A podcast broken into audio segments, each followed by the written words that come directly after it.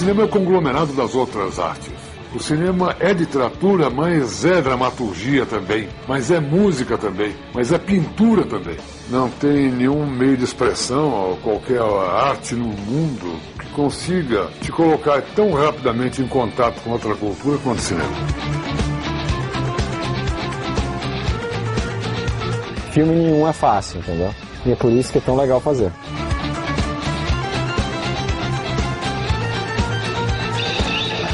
Não existe um bom e um mau filme. Existe o bom espectador e o mau espectador.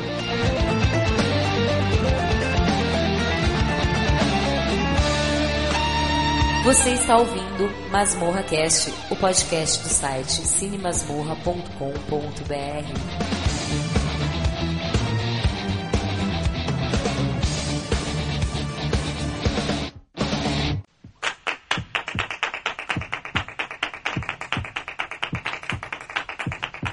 ¿qué narices estaban haciendo esa mujer? Se lo estaban comiendo viva, Manu. ¿Qué cojones es esto? No lo sé, no lo sé, no lo sé. ¡Oh, no!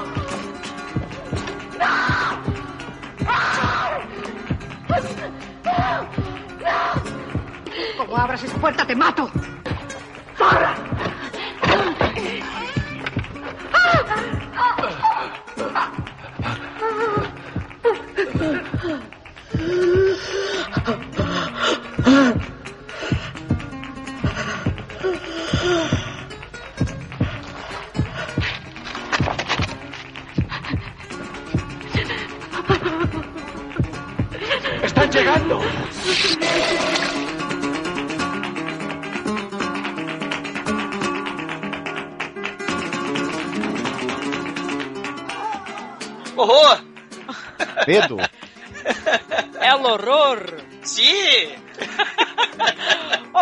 estamos aqui mais uma vez para gravar o nosso podcast de Halloween. El medo é natural en el prudente. E el saberlo vencer é ser valiente. e falando de cinema não americano, só de sacanagem.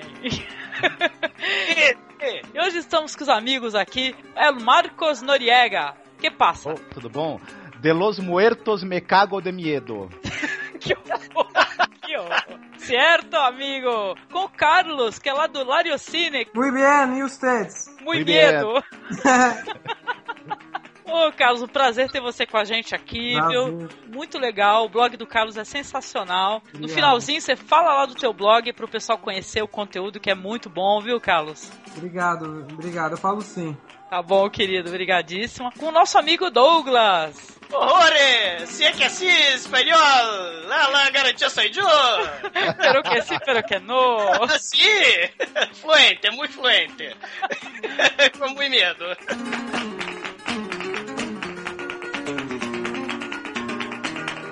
A gente vai começar aqui falando um pouco do cinema espanhol, né? Porque como a gente acaba cada um escolhendo dois filmes, é claro que muita gente vai falar que tá faltando, ah, vocês não falaram disso, não falaram daquilo. Mas a gente vai começar falando um pouco sobre cinema espanhol, coisas que a gente gosta, e depois a gente parte pros nossos filmes. Eu acho que de uns anos pra cá, o que chamou muita atenção pro cinema espanhol novamente é o REC, né, gente? É aquele estilo de, de, de filme, né? É tipo Cloverfield, tipo Atividade Paranormal, Bruxa É, de Blair, o primeiro, né? Documentário, né? Tipo É. um documentário. Filme bem realista, né? Com aquele baixíssimo orçamento, né? Mas com efeito de horror bem eficiente, né? Porque mostra claustrofobia, né? Aqueles detalhes é, é, que não ficam aparentes na câmera, né? Você tem o grito, você tem um vidro quebrando, você tem a sombra, tem a batida na porta. Esse tipo de terror é bem eficiente, né? E, e o REC veio ser tudo aquilo que o, na minha opinião, o Bruxa de Blair tinha que ter sido. Sem.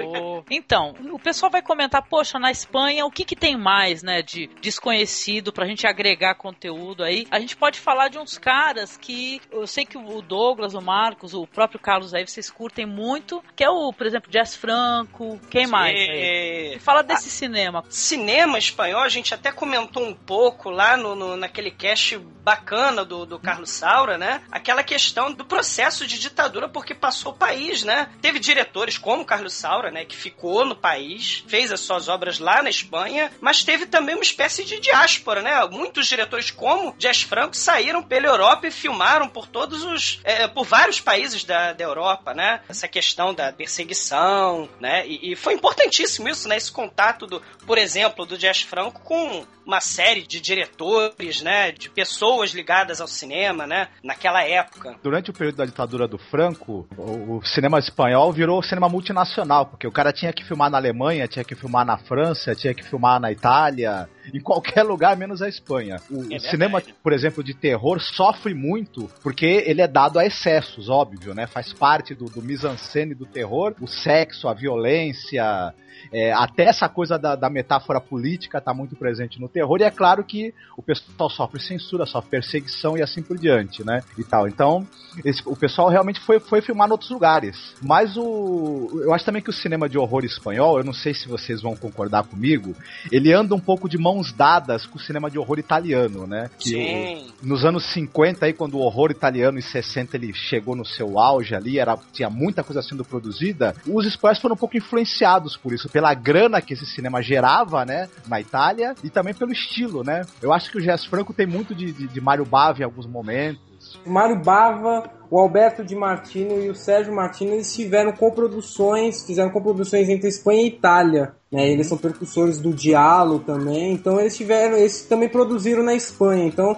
eu acho que é, o cinema italiano e o cinema espanhol meio que casaram no- na década de 60 e 70 também. Tem um filme bem bacana, assim, também, de um cara, assim, meio diálogo também, meio viajante, que é do Vicente Aranda. Aquela Novia Ensangrentada, que é um filme de, de 70 e pouco, 74. E foi, tipo, uma inspiração meio que maluca pro Tarantino, pra, pra noiva, né? A noiva do, do, do, do Kill Bill, né? É um exploitation meio diálogo, meio as noivas de Copacabana lá do, do Miguel Falabella. É bem, é bem interessante, é meio surreal, tem cenas de lesbianismo. É uma exploitation, né? O cinema espanhol também vai pegar essa questão da exploitation lá nos anos 60 e 70 e depois vai ter aquela liberdade, vamos dizer assim, nos anos 80, né, Caio? Onde, Pois onde é. por exemplo, a Almodova vai descacetar de vez, né?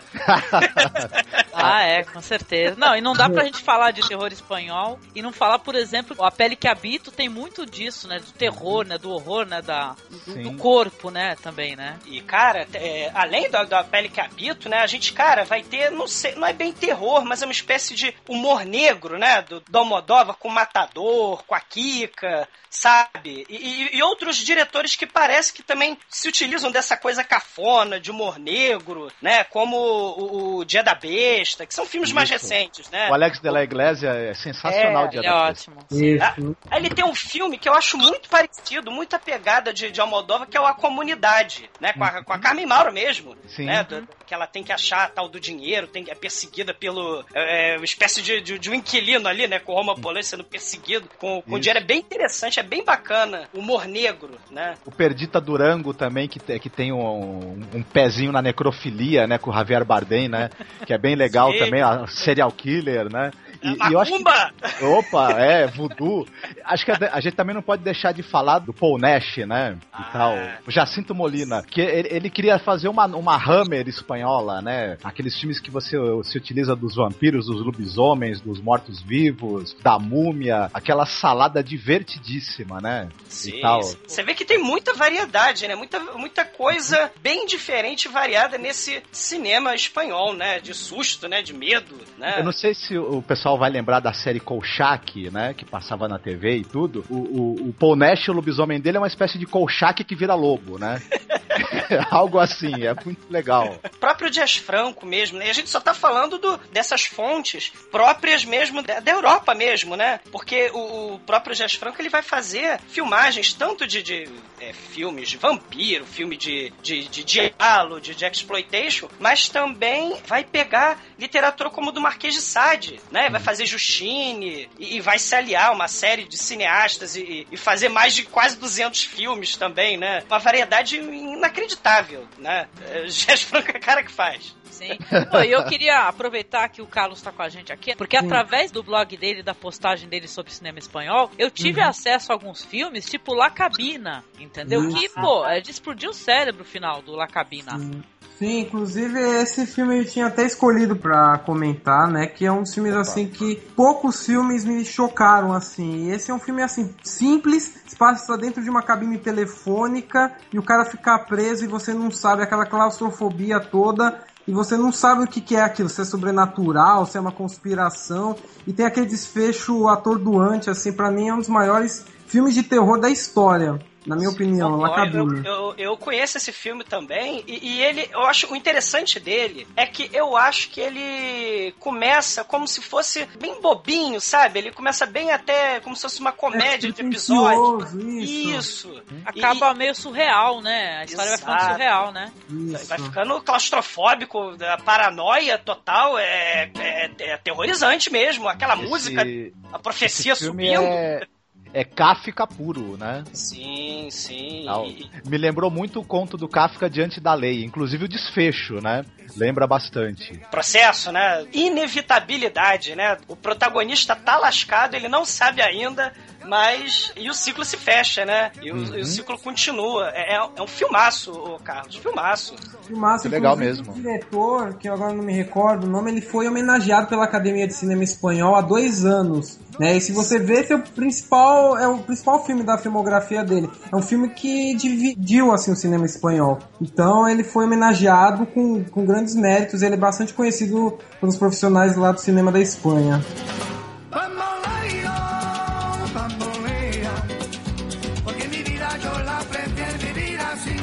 vocês tiveram acesso àquela série, né? Que é de seis episódios. É uma minissérie, né? Que é Películas para Não Dormir. Que é também muito legal, né? Que tem histórias do dirigidas pelo Paco Plaza e por não, aí não vai. Não conheço não, Angélica. Raul Balagueiro, isso. isso. É muito bacana essa série, viu, Douglas? Vale a conheço pena. Não, não conheço não. É, vocês podem falar mais um pouquinho? Seis episódios. É produzida pra TV. Cada episódio de um diretor diferente. Tem história de, de serial killer, tem história de sobrenatural. Mas é muito bem, bem feito. São roteiros muito bons, principalmente, né? E bem realizados, assim. Vale a pena. Vou procurar sim, vou procurar sim. Tem o diretor do REC, né? O, o episódio que é o Para Entrar a Vivir, né? É muito bacana, né? Que é do é, Jaime Malongueiro. Eles né? saíram até como é, DVDs, assim, independentes, né? Na vendagem, né? Não saiu como uma coletânea e tal, saíram uns DVDs, né? Mas, poxa, é muito legal. Uma coisa, assim, relativamente moderna, eu acho que vale muito a pena o pessoal assistir. Tem episódio daquele Serrador também, né?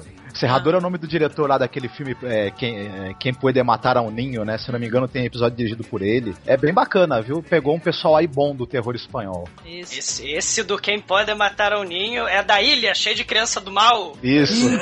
Isso. Meu Deus. Clássico.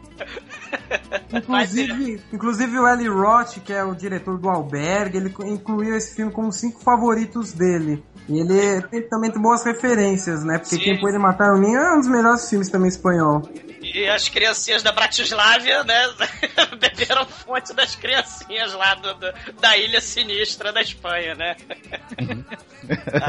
Não, o, o albergue, é, aquelas criancinhas da ilha lá do filme do Serrador, elas cresceram e compraram um albergue. é. Ah, sim. Não, outro que também fez um sucesso absurdo foi o A Espinha do Diabo, né? Que, do é. Guilherme Del Toro, que é muito, muito legal. Tem gente que não gosta, mas eu particularmente acho muito interessante. E depois também o próprio Labirinto do Fauno, que tem um pezinho no terror, né?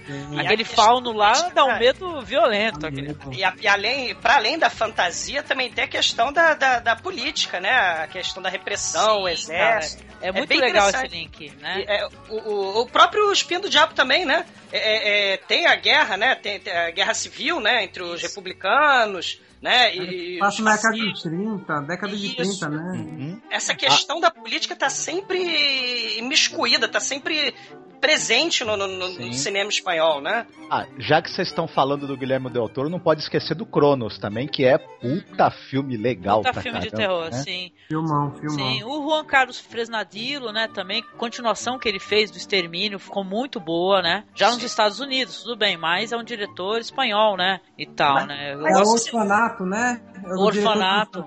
Isso, orfanato. O seu barriga!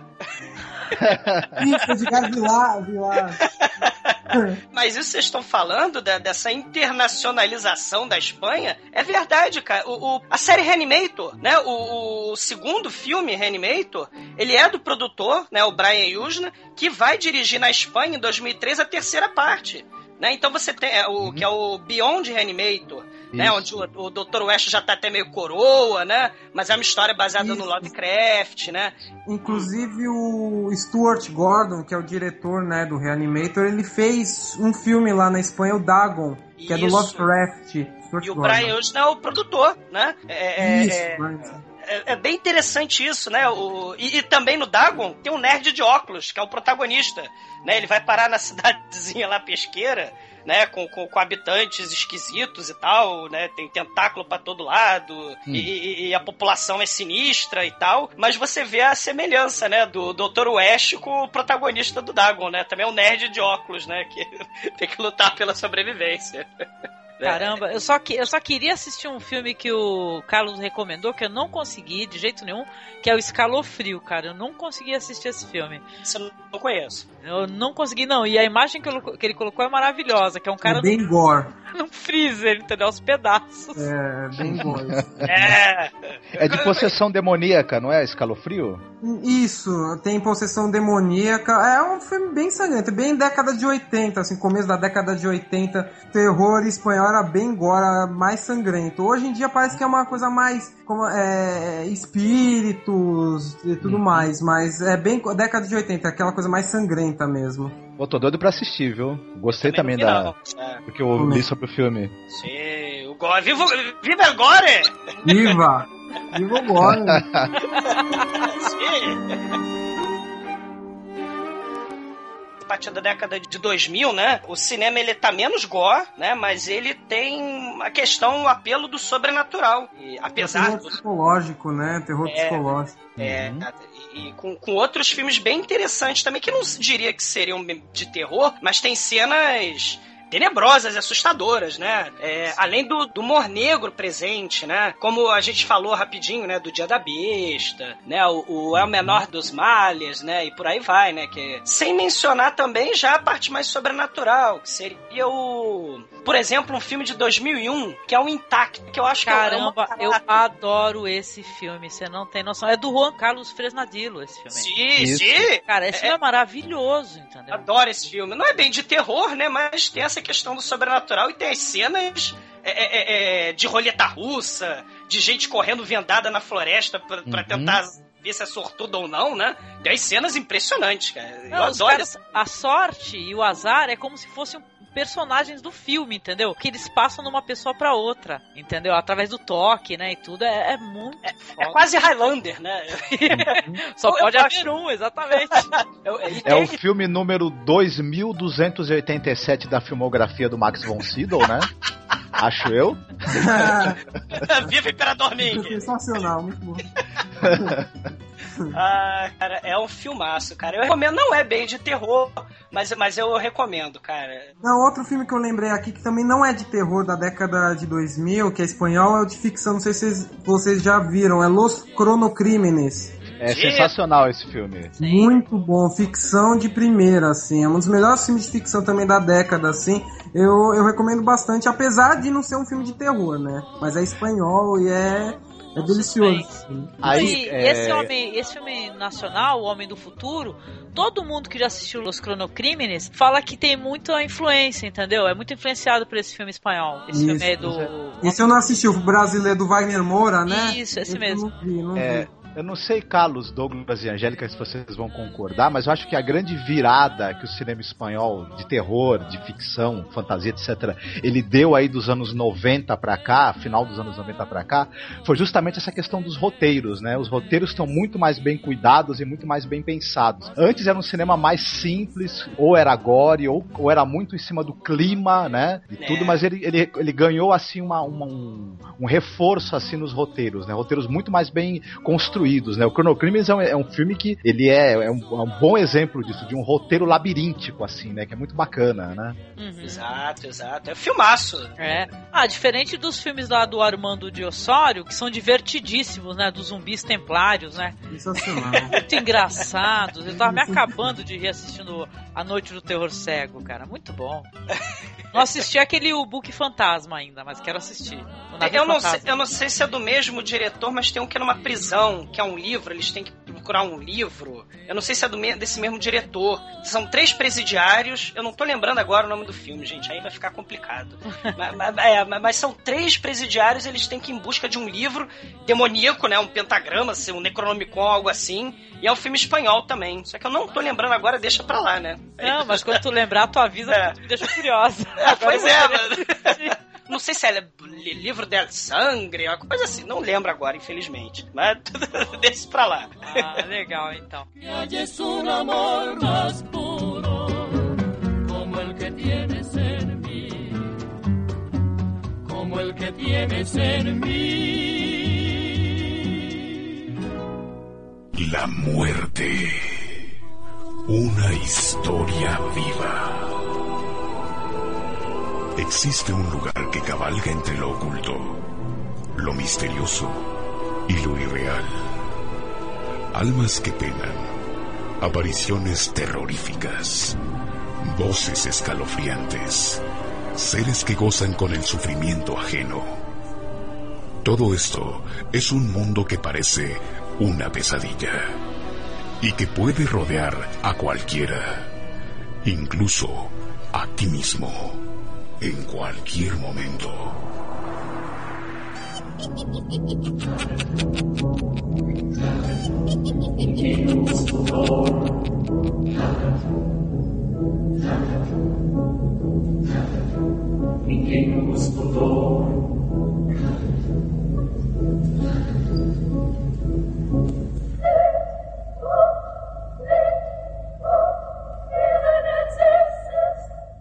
conversar um pouco aqui sobre os filmes que a gente gostaria de recomendar, né? Cada um chama lá seus dois filmes, né? Um por vez. Quem quer começar? Pode ser você, Marcos? Você pode começar? Então, vai lá. E falando no Noite do Terror Cego e no, Arma no Amando de Osório, é justamente o, o, filme que eu gostaria de recomendar. É o primeiro filme da tetralogia dos Mortos Cegos, do, do Amando de Osório, que é A Noite do Terror Cego, La, La Noche del Terror Ciego, né? Sim! Então, e uma coisa interessante desse filme, ele é de, feito de 71 para 72, né? E, e, aí começo da década de 70. Ele é um filme de terror de uma simplicidade brutal, né? É basicamente pessoas comuns perseguidas por uma força sobrenatural que sem muita explicação e motivos querem destruí-las, matá-las, comê-las, etc e tal, né? Que traz é, um humor involuntário é, absurdo. A, é, a história... Templários, né? Isso, isso. É. isso. A história básica é justamente essa. Os Cavaleiros Templários, eles eram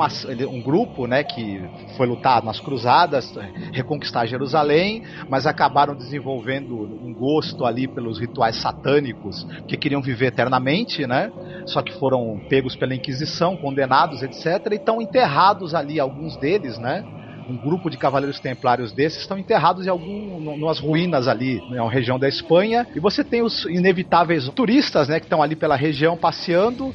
A história acontece quando você tem um casal, né, que está viajando de trem e eles encontram uma amiga, né? A moça encontra uma amiga de, de escola dela. Só que começa Sim. a rolar uma. Isso. Começa a rolar uma atraçãozinha do é. namorado dela por essa amiga. E ela também já teve um rolinho com a mulher. Então começa aquele ciúme. Os anos 70! Exato. É, viva os anos 70.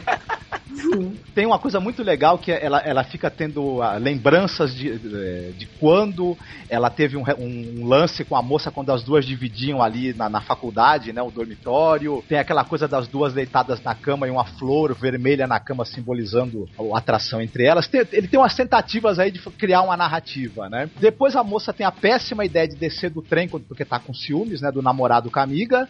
Acho e... que ela tá com ciúmes da amiga, na verdade. Mais da amiga, né? E ela resolve ter uma... desceu do trem e vai dormir nas ruínas, né? né? Não, eu tenho que falar dessa parte que ela vai dormir nas ruínas, que é muito bom, gente. Ela vai dormir nas ruínas, ela tem todo um ritual, né, para dormir, liga o radinho, troca de roupa. É bem vivo os anos 70, né, que nem vocês falaram, porque é, é, é um tal de pagar peitinho. Até no próprio. No, quando os Cavaleiros Templários estavam fazendo os rituais, o ritual é engraçadíssimo, gente. Hum? Aquele negócio daquela loira lá e tal, e depois eles estão sugando o manequim. É eles é bebiam sangue de virgens, né? Pra, quando estavam vivos pra poderem a ter a vida toda eterna, queimada né? de sol, não tem nem marca de biquíni, né? Olha lá, muito virgem. É, Essa é uma cena muito boa que mostra o ritual deles, né? A Angélica tem razão. A hora que arrancam a roupa da mina, a mina tá queimadinha de sol, né? Em plena Europa, né? Bom. É, é só medieval. topilés, é só topilés. E de, e de escova, né? No cabelo e tal. Batom. Em plena Ah. Europa medieval. Bom, enfim, não- essas coisas acontecem, né? Mas eu sei que enquanto a mocinha tá lá dormindo, no cemitério, os mortos ali levantam, né? E uma coisa muito interessante que, é, como, como eu falei, o filme é muito simples, mas assim, o cara teve uma ideia muito boa, muito forte, que é, em, em vez de ser o típico morto-vivo, o zumbi e tal, são te- cavaleiros templários mortos vivos, esqueletos sem olhos que se que É, localizam as pessoas através do som, que bebem sangue pra continuar essa, essa, essa vida eterna muito desgraçada deles, que você vive eternamente como um esqueleto podre, né? Não sei que graça eles veem nessa vida eterna que eles têm, mas enfim.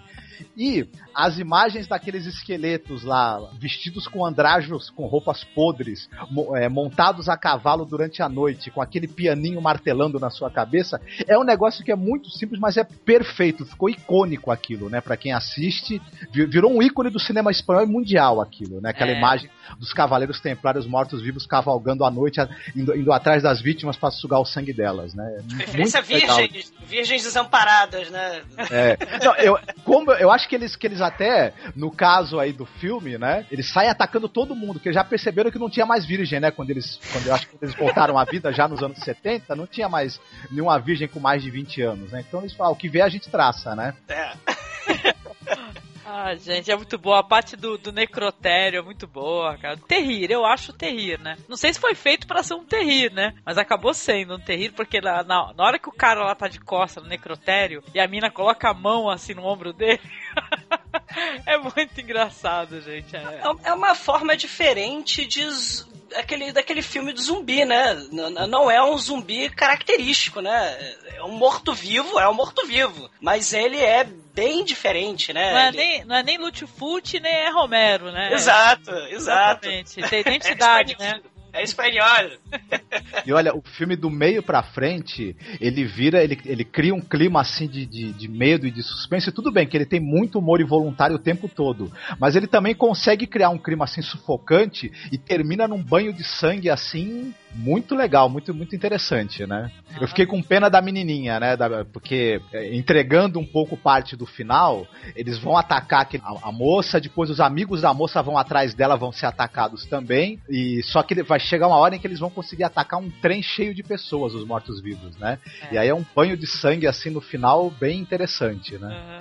É, esse filme é, sei lá, é, também é um marco, né, no, no cinema espanhol, né? Gostei dessa. Não é nem um Romero nem um Fute, é, é, é, o, é o Soro, né? Amado de Osório. É sensacional. A gente vendo esse- esses erros daí, esse, esse humor involuntário, e pensar que esse é o primeiro filme e o restante da, da quadrilogia é terrível. Eu acho muito, eu acho muito ruim o resto, mas esse, esse filme é, é- o primeiro é sensacional. E é uma coprodução portuguesa, né? Isso que é in- interessante. É um, um terror também meio português. É uma Raios. É.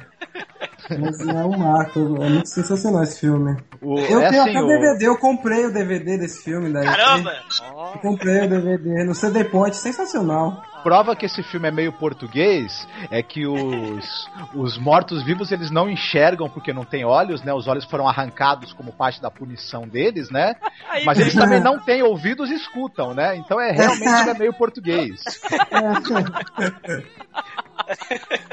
E são esqueletos que bebem sangue, né? E continuam esqueletos. Bem, é, é meio português mesmo, mas é muito bom, com certeza. Padre, quiero confesarme. Dime lo que has hecho, hijo. Nada, padre. No he pecado. Pero voy a pecar. Voy a hacer todo el mal.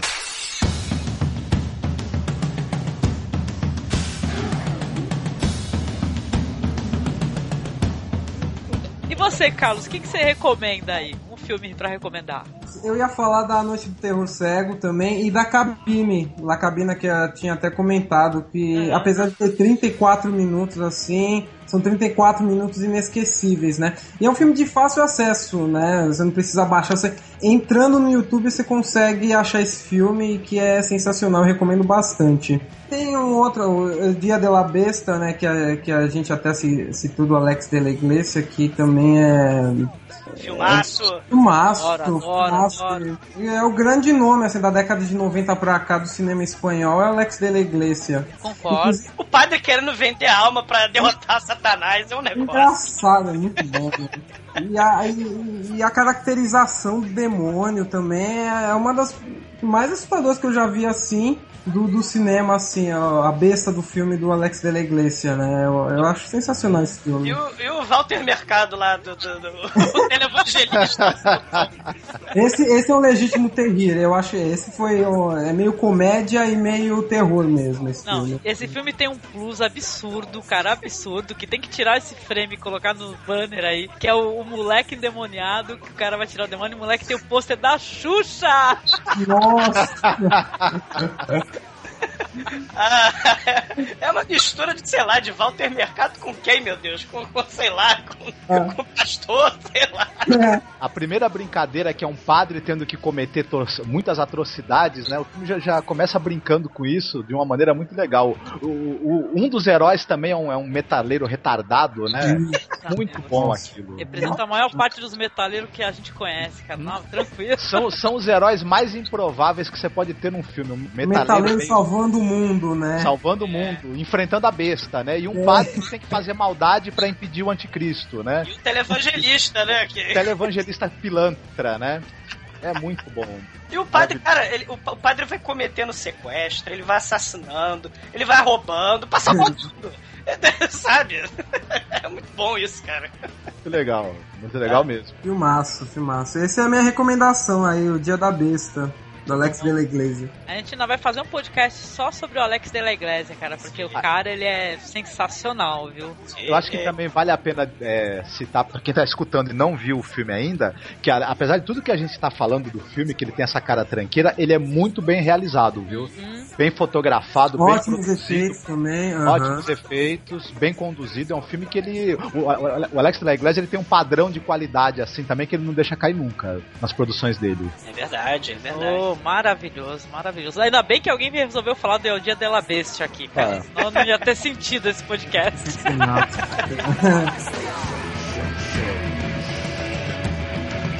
E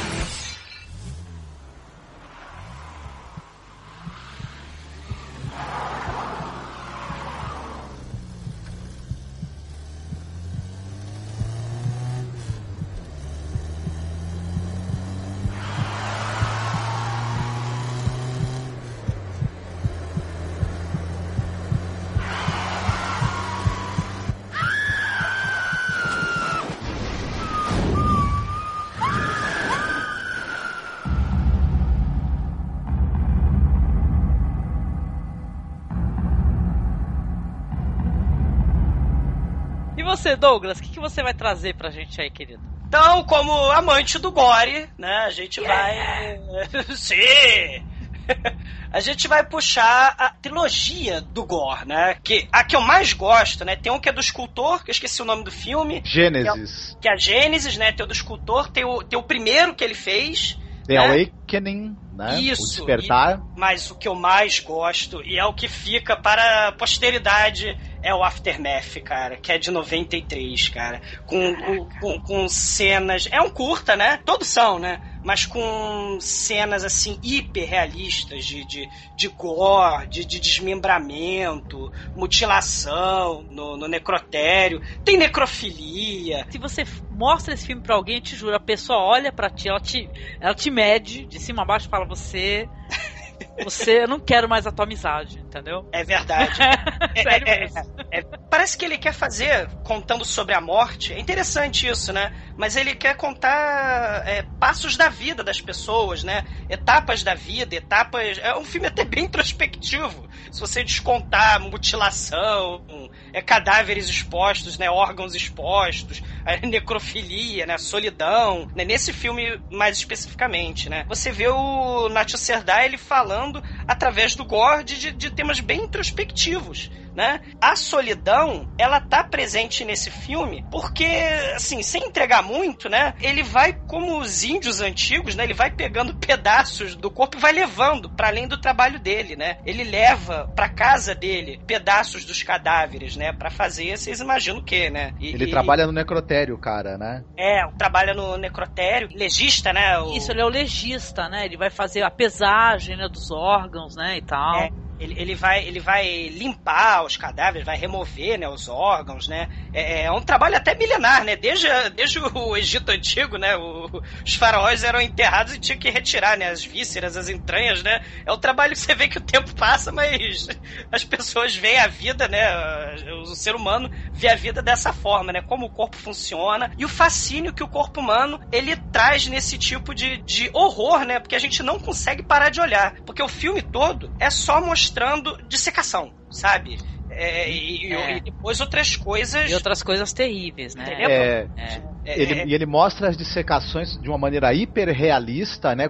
é, o filme tecnicamente ele é brilhante, né? Porque você em to- a todo momento você acredita que você tá vendo corpos de verdade serem dessecados. Tá o nível técnico, né? O Exato. pessoal tem de maquiagem, de uso de, de modelos e etc assim, né? Dá pra fazer um paralelo com aquele filme Necromantic também? Sim, é isso que eu ia falar. Tem, um, tem, um, tem no final desse, desse curta que eu tenho, tem uma entrevista do, do Jorg Butgerheit, que, que é o diretor do Necromantic, né? E ele entrevista o Nacho Serdar, eles falando justamente desse problema que um tipo de filme com esse tema tem de ser distribuído, né? E, e- e eles falam do processo de filmagem, até o, o Nacho Serdar ele fala em, algum, em um momento que a equipe, para filmar a cena específica da necrofilia, parte da equipe saiu, foi filmado em um take só, as pessoas não aguentaram, é, é, o clima é muito pesado, até por, pelo ambiente claustrofóbico que é, né? Aquela, aquela sala de, de, de legista, de autópsia, né? E, e aí tem entrevista de- do Butgerheit fazendo comparação justamente do Necromantic com o Aftermath, né? E eles conversando sobre os problemas de se exibir um tipo de filme como esse, de distribuir, de produzir e inclusive de ser apreciado, né? Porque não é um público para esse tipo de filme, não é um filme para todos os gostos, né? Não, tanto, Douglas, que o pessoal elogia muito o Genesis e tal. O primeiro É. curta também o pessoal elogia, que é um trabalho que ele fez, em, acho que em escola mesmo, né? Com amigos. É, estudar. Tem ele, né? É até bonito, é poético a maneira como é intitulado. Né? O primeiro é o momento entre a vida e a morte, o segundo é o limite extremo entre o sexo e a morte, e o terceiro é o desejo intenso que regenera a vida. É, é extremamente poético, né? Sim, é, Então. é a visão da, da vida, né? Mas assim, eu prefiro, como amante do gore, sim, como não, eu prefiro o Aftermath. Ah, e tem uma atuação é, sensacional do Xavier Colombini, né? Que é só com os olhos, né? O cara dá Ah, medo. Ele é demais. Ele é demais. o olhar dele é, é de gelar o sangue. E eu acho também que esse filme tem um, tem um lance, é, como, como o próprio Douglas falou, ele tem, ele tem muito de simbologia de sentimentos é, negros e humanos, né? Da- Do, lado mais negro do ser humano. Que além dessa coisa da, da- da- do cadáver, né? de- de- dele profanar o cadáver, tudo é, e, essa relação é, sexual que ele tem com esse prazer, né? De, de- de mutilar e profanar o cadáver, tem um lance também de uma crueldade muito grande, porque o momento em que ele dá o coração da mina pro cachorro comer, eu engoli em seco e, de- e demorou acho que uns 5 segundos pra minha respiração voltar, né? É. Curta começa com um cachorro, né? É, o, Tá, um é cachorro o- morto. Isso. É a banalidade da vida, né? E no final, dá a entender também questão de canibalismo também. Não é só o cachorro, não, né? Bem pelo finalzinho mesmo, ele tem lá o obituário e tem um prato, né, de, de ensanguentado também do lado, né, com os obituários, ou seja, é aquela, aquela história do simbolismo mesmo, do próprio que os indígenas faziam, né, do canibalismo, né, é, a força vital e o que quer que seja, né, o que signifique, a, porque a morte fascina, né, você ter o cadáver exposto na sua frente e ele não vai se levantar, né? Nesse tipo de filme, ele não vai se levantar. O horror é o fascínio que a gente tem pela cena dele exposto, né? Ele tá aberto ali, você tem as vísceras à mostra. Não, e antes que você que tá escutando a gente fale assim, ah, eu vou assistir, que legal. não, amigo, isso daí não é um filme pra qualquer um, porque a maneira como ele profana o cadáver não é pra qualquer estômago, não, entendeu? É, o, o Aftermath, ele, ele, mais do que agora, ele é o que a gente classifica de cinema extremo, né? Então, é. quem, quem já tem, já, já assiste, já viu alguma coisa de cinema extremo e sabe que o estômago aguenta, tudo bem. Agora, quem não, tenha muito, né, cuidado. É, é, pensar é. em ver. Vamos colocar assim, se você assistiu o Necromantic, dá pra assistir o Aftermath. Isso. É, é. aliás, o, o Butgerheit, ele é mega especialista em efeito especial, né? Pra Alemanha lá, o, sei lá, o Tom Savini lá da Alemanha, né? Ele faz esses efeitos especiais de prostéticos, né? De maquiagem. E ele comenta na entrevista com o Nacho Seda justamente a qualidade técnica, porque não são cadáveres, evidentemente, ali, mas o realismo é impressionante, né? Do, do no filme do, do Aftermath. Né? Sim. É impressionante. Engraçado é. que quando eu fui assistir o, aquele Abandoned, né? Abandonados, hum, né? Hum. Meu, eu tava esperando uma coisa totalmente diferente, entendeu? Eu falei, é. pô, não, eu tenho que assistir porque vai ser alguma coisa tipo Aftermath. É, e, e, e é uma história tipo os outros, né? Do outro espanhol, né? O Alejandro Amenábar, né? Uhum. de, tipo os outros, né? Uma história de fantasma. Apesar de que tem elementos é, é, no, no Abandoned, naqueles né, porcos, os inesquecíveis porcos comedores, é. né? Deixa isso pra lá que eu não vou entregar, né? Mas uhum. tem, tem cenas bem macabras também, né? Mas é mais a pegada dos outros mesmo, né? Sim. E você, Carlos, você chegou a assistir a trilogia do Nacho Serdal? Essa daí eu não tive tanta vontade, apesar de conhecer o Aftermath. Inclusive, eu lembrei até de um. Falando do terror extremo do Guinea Pig. Esse sim Nossa, também é forte. Mas esse é cinema nipônico, né? Os japoneses também são bastante doentios, né? Isso já é outra história. Mas, mas, mas esse eu não assisti. Esse do, é, apesar de conhecer, eu não assisti esse é aquilo, né? É, é, é o estômago para se assistir esse tipo de, de filme extremo, como o Marcos estava falando, né? É Não, porque... o Gênesis é, é, lindo, né, gente? O, o é, detalhe é, é, com o ator do. O mesmo ator que faz o Aftermath. É. Né? E é lindo, é bonito. Muita gente elogia o Gênesis. Fala assim, ai, que filme lindo, que sensacional. É bonito mesmo, Gênesis. Ele é né? bonito mesmo de se ver, entendeu? Vamos dizer que ele fechou assim com chave de ouro, né? E tal, né? Ele começou com um trabalho assim, até estudantil, né? De quem tá estudando cinema e que tá mexendo com a câmera. O segundo é um primor absurdo, né? Que é o. Que o Gore é muito bem feito, que vocês falaram, né? Que aquele corpo ele é muito perfeito, gente. Não tem como você falar que não é uma pessoa ali. Sim, entendeu? Sim. E, o, e, o, terceiro também, esse negócio da estátua lá começar a ir adquirindo vida. Então é, é, é sensacional, é bonito demais. Assim, para quem gosta de cinema, acho que tem que superar a estranheza e, sabe, dar chance para essa trilogia aí, que vale a pena, né? Vou dar chance, vou dar chance. Eu vou assistir. Conseguimos convencer, é? Convenceu, convenceu. Pelo bem da arte, convenceu. tá recomendado porque você vê que o cinema espanhol tem de tudo. É, e os de coração sangrento também merecem ter os seus filmes, né? Sim, falados, tá, né? Tá. tá bom, então. Obrigada, Douglas.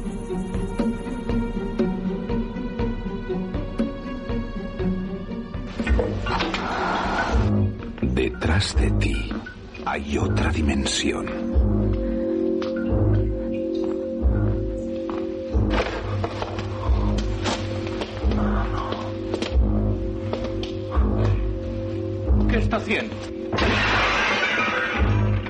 Atrévete a descubrirla.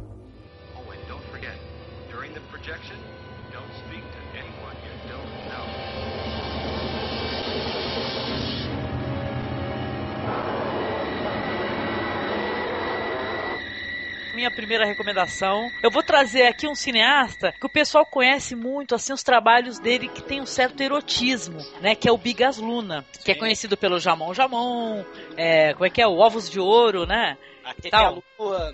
É, as idades de Lulu, né? Filmes eróticos, né? E tal. Ah, caramba, Bigas Luna, se você for assistir esse filme dele, não é exatamente erotismo. Ou uma espécie de erotismo. Vamos ver se eu consigo, né, colocar isso aí.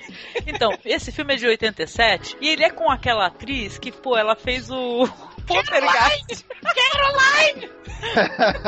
ela fez o Poltergeist, que é a Zelda Rubinstein, né? E tal, né? Ela, ela é uma figura, gente, no mínimo que dá pra falar é que ela é uma pessoa impressionante. Eu acho ela inesquecível, entendeu? Tanto que eu acho que o Poltergeist, quando ela entra, o filme para ali nela e seus olhos vão ficar focados nela, né? Ela morreu que faz chama. pouco tempo, né? Infelizmente. Ela morreu há uns dois anos, né? Essa atriz. Ai, que pena, Se caramba. afaste não da sabe- luz, se afaste da luz, Elda. É, ela foi pra. Uns dois anos. Ah, Douglas. Horror. Se afaste da luz, falou bem. Então, mas a questão é que, assim, é é a história de um cara que ele é oftalmologista, né? Ou ele é assistente de oftalmologia. Eu acho que. Eu entendi que ele era um oftalmologista, ele também era um médico. E ele é muito assombrado aí pela mãe, né? Que é a mãe quem faz é a atriz a Zelda Rubinstein. Ela hipnotiza o filho. Quando você vai ver o cotidiano ali, o, a vivência dos dois, eles têm uma casa com muitos animais presos, tem caramujos, tem pássaros e principalmente uma certa obsessão que eles têm pela espiral, né? Que é o, o vórtex, né? A espiral. E isso daí praticamente faz parte do filme inteiro, né? Ela usa isso para hipnotizar ele, né? Cara, esse filme, eu acho que o mérito dele, além de ter o gore, né? Porque os olhos da cidade são meus, não é à toa, né? Esse filho dela, ela vai hipnotizar, ele vai começar a, a remover os olhos das pessoas, né? É, um- é um filme que usa muito de metalinguagem, porque é tipo, é filme dentro de filme. Isso. Muito espetacular. É, e, e o diretor ele vai brincar com isso o tempo todo. Vai ter um momento que o filho dela ele vai querer se afastar ali da- das ordens dela, vai começar a querer fazer os assassinatos por conta, e ele vai pro cinema. E no cinema o pessoal tá assistindo um filme onde também vai entrar um assassino no cinema, entendeu? E tem horas que você vai ficar perdido, você não sabe o que, que tá acontecendo no filme que eles estão assistindo. A plateia que tá ficando nervosa é a plateia do filme que você tá assistindo. Meu, o filme te dá um nó no cérebro muito foda, é muito bom. E começa de um jeito, né, Douglas, que é muito legal que ele começa com aviso, ó, se você começar a se sentir mal e tal, Isso. você Não fale com a pessoa que estiver sentada do seu lado no cinema. Eu não sei se vocês repararam, mas vocês lembram do William Castle, aquele diretor maluco dos anos 50?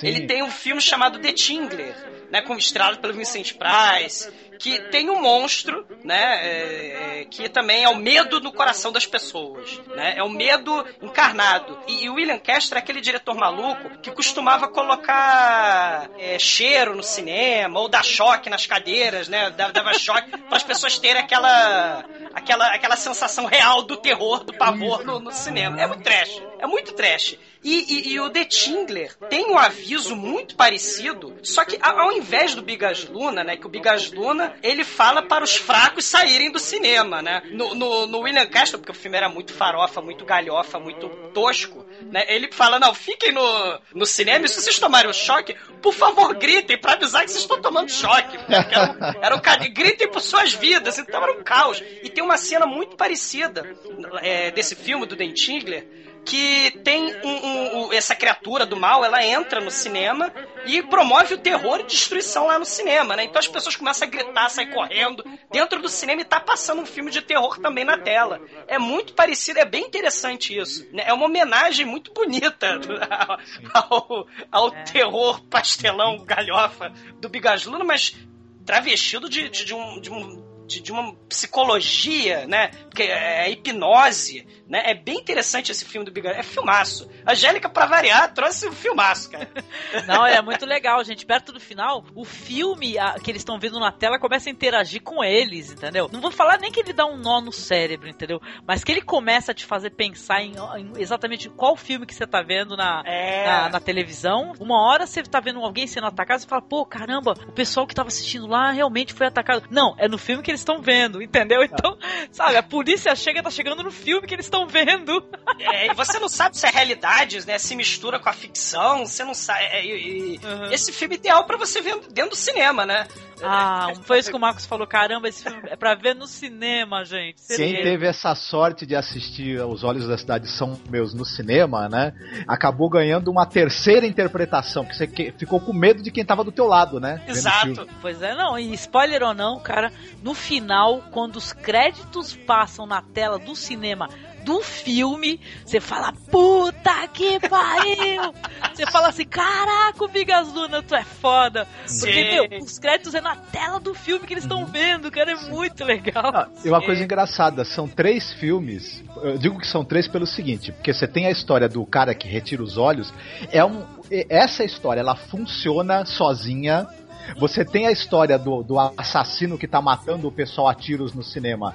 Essa história, ela sozinha, ela também funciona. E, a- e essa terceira história que é criada pela junção das duas, pela interação das duas, funciona também. São, são quase são como se fossem três histórias amarradas e que as três funcionam muito bem, né? É um- é verdadeiro assim, exercício de, de metalinguagem mesmo que o filme tem. Cara, assim, a mãe maluca, né, a Zelda, Caroline, né? Ela vai, ela, ela vai hipnotizando o, o, o filhinho dela, mas tem cenas de quase, sei lá, 10 minutos durante a projeção da sessão do filme de hipnose. Então você tá hipnotizando o Bigas Luna, tá querendo É. hipnotizar os espectadores do Exatamente, cinema, cara. exatamente. Isso é Mas- muito legal. Tanto que a menina fala assim: olha, eu tô começando a ficar tonta. Eu tô me sentindo mal. É uma experiência. É, os ruídos, eh, os, os barulhos, as sugestões. É o medo, é o poder da sugestão, né? Pra causar medo. É genial, cara, é genial.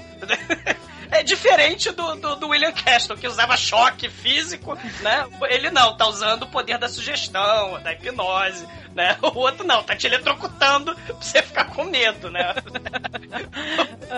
As cenas de hipnose, como foram destacadas, aí, ó, a cena, o pêndulo. Genial, o Bigas Luna é um cinema meio autoral também, né? Tem uma pegada muito autoral. E, e é o, o descobridor de grandes nomes, né, do cinema espanhol. Então o cara tem crédito mesmo. É. O Marcos fala que ele foi o primeiro a mostrar a bunda da Penélope Cruz. Nossa, na época, na época magrela dela, né? Isso. O, o Jamon, Jamon, né? Foi- Jamon, Jamon. Isso. Sim. E foi o primeiro a mostrar o bingolim do Javier Bardem também. Então, Ah, pode... horrível. Foi você que falou. Acho que Fui eu. Su siesta, atacan a bestia,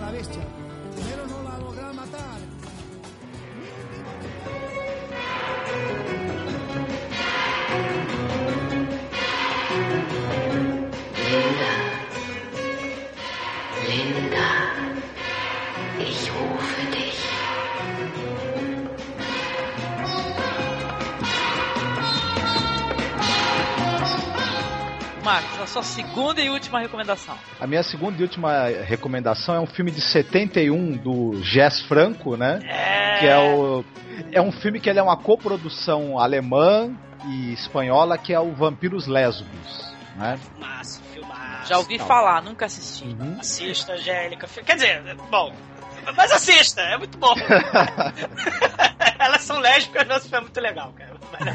É uma versão lésbica psicodélica anos 70 do, do, do livro Drácula, do Bram Stoker, né? Falando rapidamente da história, antes de eu entrar no porquê que eu acho o filme legal, é, você tem uma é, uma. é uma mulher de uma firma de advocacia e ela tá negociando aí, tratando da herança que uma condessa lá, lá, lá de Istambul ela vai receber e tudo, e a firma dela tá tratando isso, ela tá em Istambul com o marido para tratar dos negócios dessa condessa que tem uma herança para receber. Essa condessa, ela é parente direta, descendente do Conde Drácula. Sim. Porém, enquanto ela, é- ela está já na- em Istambul, ela começa a ter sonhos estranhos, né? Em que ela vê cenas lésbicas, ela vê cenas com sangue, e ela começa a, sentir, a, a dormir mal. E, e é engraçado que já é a influência da condessa, né? Porque essa condessa, ela faz uns shows eróticos ali na cidade. Que shows eróticos lésbicos e, e vampirescos, onde ela, onde ela simula, quer dizer, o público acha que ela tá simulando jogos eróticos em que no final ela, ela suga o sangue das mulheres. Na verdade, ela suga de verdade, né? Porque ela é uma vampira, Sim. né? Isso, não, isso foi imitado um milhão de vezes depois, né? Mas o, o Jess Franco foi o que acho que usou primeiro essa ideia do, do show de vampiros que você acha que é de mentira, mas é de verdade, né? É espetacular, cara. É, Hum? é espetacular. Eu não tenho palavras para esse filme. É. é muito bom, cara. Douglas, o elo que, que, essa, que essa, essa vampira já tá influenciando mentalmente, já tá hipnotizando à distância, né? Essa mulher que, que, que- essa advogada que vai tratar dos negócios dela, isso é simbolizado por uma pipa vermelha que fica aparecendo no céu. Olha, é, não sei se é, é, é ao mesmo tempo criatividade e cara de pau, né? O que, que, que acontece, né? É, é, esse elo telepático do Jazz Franco, ele, ele vai pegar e vai usar isso também. Esse é, esse é o filme dos anos 70, filmado por ele é, na Europa, pra, né? Não dentro no próprio. com a equipe europeia, mas foi é, filmado em Istambul, não foi? Né? Uhum. Ele tem essa questão do elo telepático da- das lésbicas, né? Existe um filme de 83 que é uma Macumba Sexual, que já é um filme de sexo explícito mesmo, né? Do Jazz Franco, onde tem a princesa voodoo zumbi africana, é, bruxa, lésbica, ninfomaníaca. Do mal. É do mal, que ela precisa. Ela também é, tem um, um- um elo telepático com a sua vítima, né? Que é um casal, né? Mas ela vai ter um elo lésbico com a mocinha do filme. E o elo dela se dá por, por meio de elementos do voodoo, né? Galinha, é, uma flauta de osso, se eu não tô é, se, eu, se eu não me lembro bem, né? Então tem elementos de voodoo que linkam, né? Que faz esse link do elo telepático também, né? E tem sexo explícito nesse, né? que aí já, já anos 80, já, já acabou o franquismo, tá tudo liberado, né? Pois é.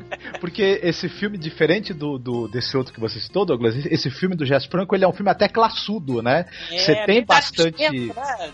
Não é meio assim, surreal, né? Isso. É. Ele, tem, ele tem bastante cena de sexo sugerido, mas é tudo assim, light, eu diria. Até, até não, não é um filme que tenha muita violência. Os elementos de sobrenatural são colocados assim de, é, aos poucos, né? De maneira bem econômica e, muito simbólica, né? Por exemplo, é, onde a vampira tá e onde essa, essa mulher que ela tá perseguindo, né? Que, por quem a vampira se apaixona, é, onde ela vai, ela, ela é perseguida por um escorpião, né? O escorpião vai andando onde ela tá indo, né? Que é o símbolo da predadora, né? É, tanto, tanto a predadora é, sobrenatural quanto sexual, que é a vampira, que tá atrás dela. O, do nada, assim, você tem momentos em que, em que tudo fica vermelho, né? Você tem muita cor vermelha no filme. Então é um filme também que ele brinca muito com simbologia de, de, de a imagem, né? A cor e esses animais, esses predadores que ficam aparecendo aí no filme do nada para simbolizar toda essa, essa situação. Outra coisa que eu acho legal é que a vampira também ela não é um personagem tão plano. Ela é uma vampira solitária, meio depressiva, ela, ela tá buscando o amor, tá buscando encontrar alguém que a compreenda, porque ela também se tornou vampira numa situação em que ela estava sendo estuprada 200 anos antes por soldados. O Conde Drácula, que é o, que é o tio dela, se eu não me engano, chega e salva ela, mas vampiriza ela e ela tem uma- um certo ódio dos homens, né? E, e uma solidão, porque ela foi vampirizada logo depois de ser estuprada por um monte de gente, né? Então, quando ela conhece essa mulher aí, que, é- que, que é essa advogada, ela acaba encontrando uma certa amor, ternura, né? né? O amor É, que, que faltava pra ela, né? Exato. É, você falou dessa questão do Predador também. Tem um outro filme que já não é espanhol, mas é do Jazz Franco também, que é o Mary Cook e a Killer Tarântula. Tarântula assassina. Ela é uma tarântula e ela é muito trash, cara. Mas é um filme pornô, né? Jazz Franco. Mas, mas é, é a tarântula assassina. Ela se transforma numa viúva negra lésbica e ela está assassinando as pessoas também. Mas é muito trash. É, é direto pro Ah, eu vídeo. preciso assistir, preciso assistir. É Mary Cook The Killer Tarântula. É, é- Ah, vou é- comprar. mas também tem essa questão da, da, da mulher predadora, né? Da fêmea fatal, né? Assassina e tal. Cara, é Dias Franco, cara. É, é muito legal, cara. Vale a Ele- pena. Eu né? vou assistir, eu vou acabar assistindo. Eu tenho, se vocês quiserem, eu faço pra vocês. Foi bem recomendado. A outra Eu coisa que tem no. Opa. Outra Ah, coisa que tem no filme é o seguinte, é dá-lhe música psicodélica, né? Douglas? Sim, sim. É, é- é- é por isso que eu falei do Dario Argento, cara, por causa da questão da música. A, a música nesse filme é muito bem empregada, né? E, e- e mescla com as cenas surreais de sonho, nas cenas oníricas, né? o- as cenas de amor sugerido, né? Vampira com a advogada. É muito interessante, cara. É, é, ou pra variar outro filmaço, vocês, pra variar, recomendando filmaço. É, quando você tem um momento em que aparece alguma coisa mais sobrenatural ou alguma distorção da realidade, essa música psicodélica ela vira uns sons meio distorcidos, né? É bem interessante. Sim, sim. Danados, eu vou ter que assistir agora, eu quero ver isso. Cara, mas é, é filmaço, é filmaço, Angélica.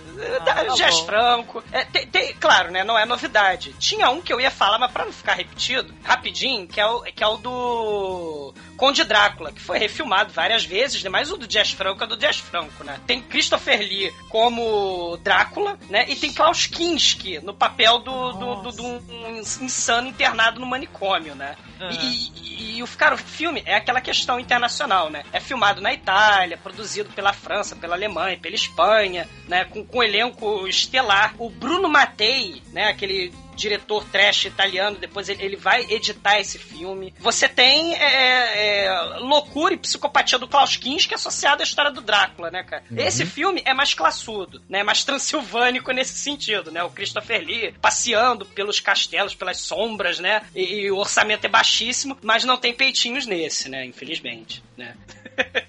mas é, tá, tá recomendado também. É o Conde Drácula de 70, É. do, do, do Jazz Franco. Não tem um também do Jazz Franco que é o Drácula vs Frankenstein, negócio assim? Tem, cara, até- cara, ele tem um que é- ele refilmou. Lembra que no último Halloween, o, o Le Blé lá, o Le, Le, Le Fromage, o Melete Fromage, o Zumbi Lake, o Jess Franco ia filmar esse filme, né? Acabou que ele refilmou, ele fez o Oasis of the Zombies, né? Depois ele pegou e fez o Zombie Lake, também outro filme, com outro nome, é, quer dizer, com o mesmo nome, né? Cara, o Jess Franco ele faz mais, pra mais de quase 200 filmes, cara. Ele, ele, ele tá nativo até hoje, é um octogenário nativo até hoje, é impressionante.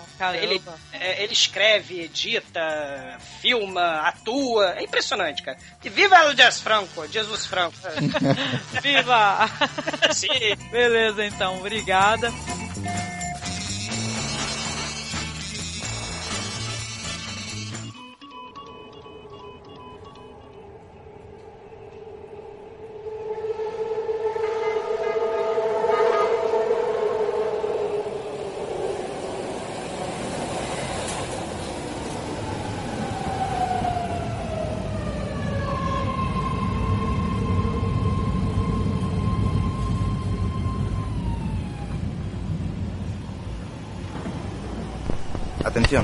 Eh, señoras y señores.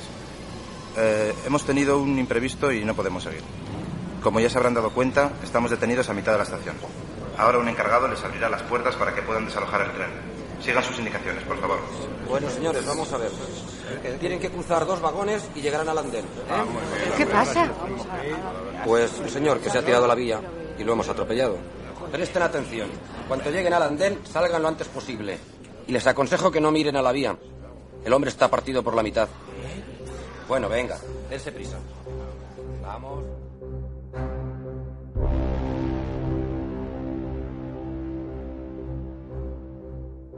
Agora é o Carlos, né, Carlos? E aí, recomenda mais um filme aí. Bom, eu vou sair um pouco do- da década de 70, né? Vou, vou, vou vir pra década de 90. Eu lembrei de um filme agora do Alejandro Amenabar, que é o primeiro filme dele, né? É, o primeiro longa mais famoso dele, que é, vem antes até do Abre los Ojos, que é aquela ficção, que é o Teses, Morte ao Vivo, né? É, que tem o Eduardo Noriega, enfim, tem, tem um elenco aí bem conhecido também, que fala justamente dos filmes dos snuff movies, né, e da apreciação do ser humano pela violência, né. Então é um filme bastante interessante, que tem uma característica meio Hitchcockiana, assim, meio Hitchcock, assim. E aí, eu acho que é o melhor trabalho dele, o chileno, né? Alejandro Amenabar, eu acho que é, o- é um dos melhores trabalhos dele, prende bastante atenção o filme. É as cenas de snuff movies, assim, é, não, não tem aquela pegada mais gore. É, é, um, é um- é filmão de 1996, com, tem, tem a outra, a Shelley Martinez, se eu não me engano, ela fez La Mala Educación, depois ela ficou conhecida pelos filmes do Pedro Almodóvar, né? E, tipo, é, um snuff movie chama atenção, entendeu? Você, ou- qualquer pessoa vai querer ver um snuff movie. Então, e fala sobre isso uma universitária, um estudante de jornalismo que encontra uma, uma fita de snuff movie vai investigar e ela descobre que a vítima é uma garota da faculdade dela e tem uma reviravoltas, enfim. É um filme que é um, não é muito conhecido, mas eu recomendo bastante. Tem a cena da garagem, cara, e, meu Deus, inesquecível. Que eu não vou falar mais nada, mas, mas é, é, é espetacular esse filme, cara. E, e, assim, pra, pra quem gosta. de- não é sobrenatural, né? Não tem essa né, pegada sobrenatural, mas é, é espetacular. Filmaço também. Filmão. É, ela, é engraçado que ela começa com interesse acadêmico, ela tá fazendo um estudo sobre o negócio, só que logo ela vai descobrindo que a fascinação aí do, pelo snuff movie, pela violência real, é, atinge tá- e pessoas próximas a ela estão envolvidas no negócio, né? Tá muito mais perto dela do que ela pensava, que era só um, um, um- objeto de estudo, não é, né? Coisa Isso. bem interessante mesmo, bem, bem bacana esse filme, viu? As primeir, a primeira cena assim, é uma coisa bem incrível assim, a primeira parte, que é no metrô. Né, ela tá no metrô, aí parece que parou o metrô na estação, parece que alguém foi atropelar, ah, é, alguém se jogou, né? E tem aquela fixação dela querer ver aquele corpo lá. Então já começa assim a fixação do humano em, em ver é, é, a violência. É. É, e eu acho essa cena a primeira que ilustra o filme inteiro, assim. Essa cena, é o começo do filme. É a curiosidade pelo mórbido, pela violência, pelo macabro, né? É bem videodrome mesmo, né? Bem videodrome. bem É. videodrome. Eu acho que é um excelente trabalho do Alejandro Amenabar, que é chileno, né? Conterrâneo do nosso Jodorowsky, Alejandro Jodorowsky. Mas o Teses é uma ótima recomendação, viu? É um- É filme que a- até ele é mais ou menos conhecido, né? Acho É. que muita gente que acabou conhecendo o diretor por outros filmes foi buscar esse, né? Mas quem ainda não viu é corra pra assistir, que é um, é um filme muito bem, muito bem feito, muito bem dirigido. O roteiro é, é bem construído, e tal. E, e acho até que ele não tem todo o reconhecimento que ele merecia esse filme, viu? Não. Aí dentro da filmografia do, do cinema de gênero do- dos anos 90, né, viu? Atmosfera, Filmaço. clima, isso. É, o fi- é, filmaço, né? O, aquele nerd da, da fita, né? Sempre tem que ter o nerd, né? Que, tem, que sabe, o nerd do mal. É o nerd da, da fita sinistra. Sempre tem que ter um, né? O Douglas, o Douglas é o nerd da fita, cara. que. Horror! sim, sim. Mas não espalha que é segredo. segredo. Não, legal.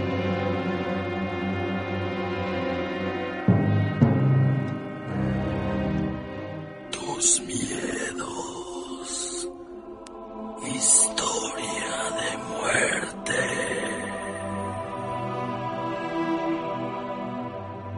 Juan y Marco eran dos hermanos que trabajaban cuidando ganado a la gente que vivía en la hacienda de Peñuelas. Hoy, construcción derruida por el paso del tiempo y la mano del hombre. ¡Ey! ¿Escuchaste eso? ¡Ey! ¿Quién anda ahí? ¡Hable o saco la fusca! Mejor corremos, Juan. O mejor lo hacemos correr a él. O a lo que sea eso. ¡Pedrito! ¡Don Pedrito! ¡Don Pedrito! ¡Don Pedrito! ¿Qué tiene? ¿Qué le pasa? ¿Qué tiene? ¿Qué, qué le pasa? Sí, don sí, ¿qué le- qué le pasa? Las vi, las vi, de, vi a las brujas, mataron a mi burro. Eran ellas. No entren al monte, no entren. Los hombres acudieron a socorrerle y lo recostaron en la maleza, mientras el hombre no dejaba de hablar de lo que había visto. Pasados unos segundos el campesino murió. Radio Universal, viviendo el Día de Muertos.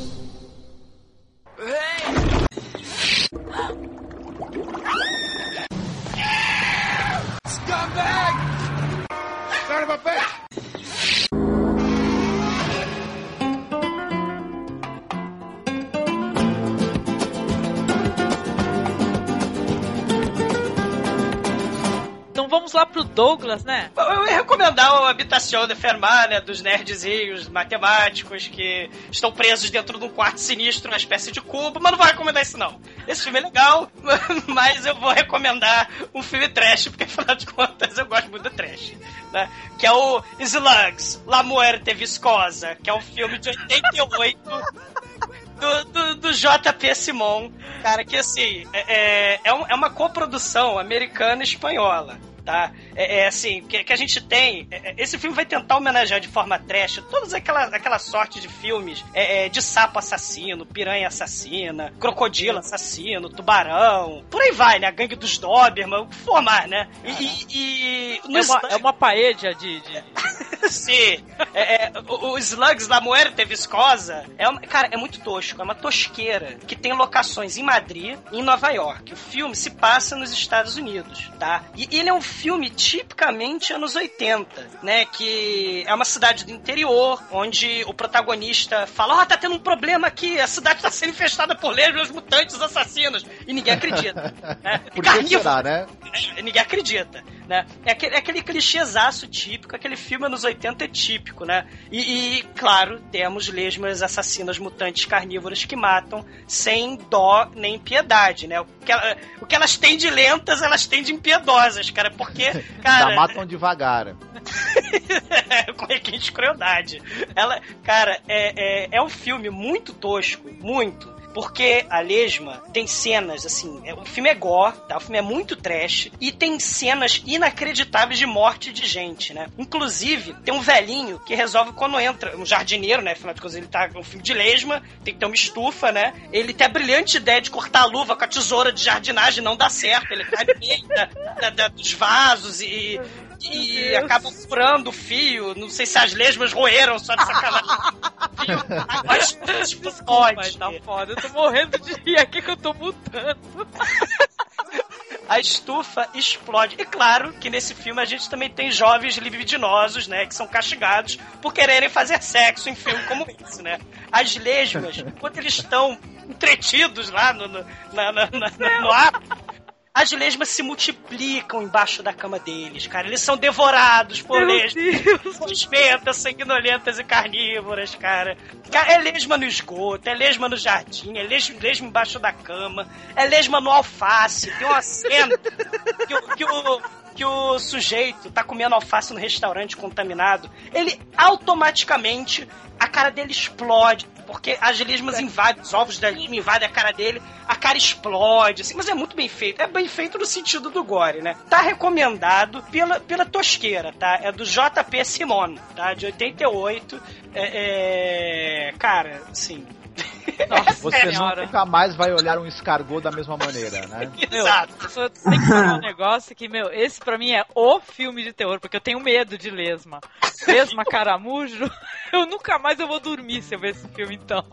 Esse, esse filme, Angélica, é uma espécie de união entre os seres mais lentos do planeta pra assassinar, né? Porque, sim, tem, tem a mesma, né? Assim, é, tem outros filmes de terror muito toscos também, que é tipo O Sapo Assassino, né? Frogs, né? Que é um filme toscaço, onde sapos, poxa vida, como é que sapo mata, né? E tem o, o filme da cama assassina, onde a cama precisa que as pessoas deitem nela pra que ela mate a pessoa. Tudo se une. A, a- a imobilidade da cama assassina com a, poxa vida, a inocuidade da, do sapo. E você tem a lesma assassina, cara. É um de dois filmes muito toscos, cara. É, Eu recomendo isso aí, a lesma assassina. É, as pessoas no filme não, não ocorre a elas correr, né? Das lesmas. pra salvar sua vida, por acaso. O pôster, o pôster é lindo, cara. Se vocês puderem ter oportunidade de ver o pôster, é assim: Slugs, La Muerte Viscosa. Elas penetram, elas se deslizam, elas matam. Cara, é, é imperdível. Ah, isso aí tá na lista já. Meu Deus do É, é, esse filme é do Juan Piquet Simon, né? Isso, isso. Eu, é, então eu citei, eu citei esse- ele. Eu não tinha assistido Slugs, Morte Viscosa, eu não assisti, na verdade. Mas pela, eu pesquisei, até coloquei lá no blog, que ele é, ele é diretor, entre outros, de, de, de pérolas como Los Nuevos Extraterrestres Inferno Submarino. Você já assistiu esses? Não, esse não, esses não. Se chama a lesma. Tá bom, né? Mas eu posso. Mas o Douglas vai assistir, cara, ele é. Los Nuevos Extraterrestres. Caramba. Mas Que o promissor, hein? título, o título é promissor, com certeza. Douglas, parabéns. tá se superando, meu. Meu Deus.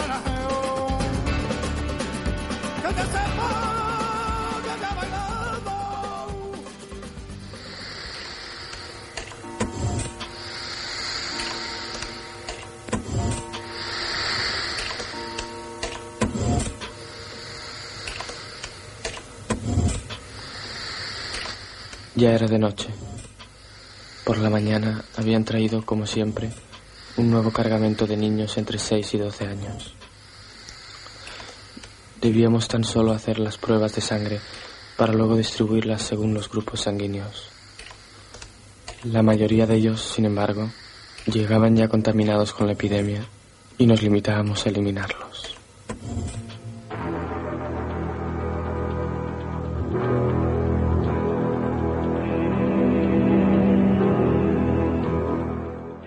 Mas o Douglas trouxe uma obra-prima do trash aí. Eu vou trazer um, uma- um filme que também é uma obra-prima, mas ele tem uma cara de filme maldito, né? A gente tava até conversando. Então, ele trata de quê? Ele trata de pedofilia e basicamente da maldade humana, né? É um filme assim que, olha, eu vou te falar, ele não é terror também, assim, no sentido de, ah, paranormal, fantasma, não.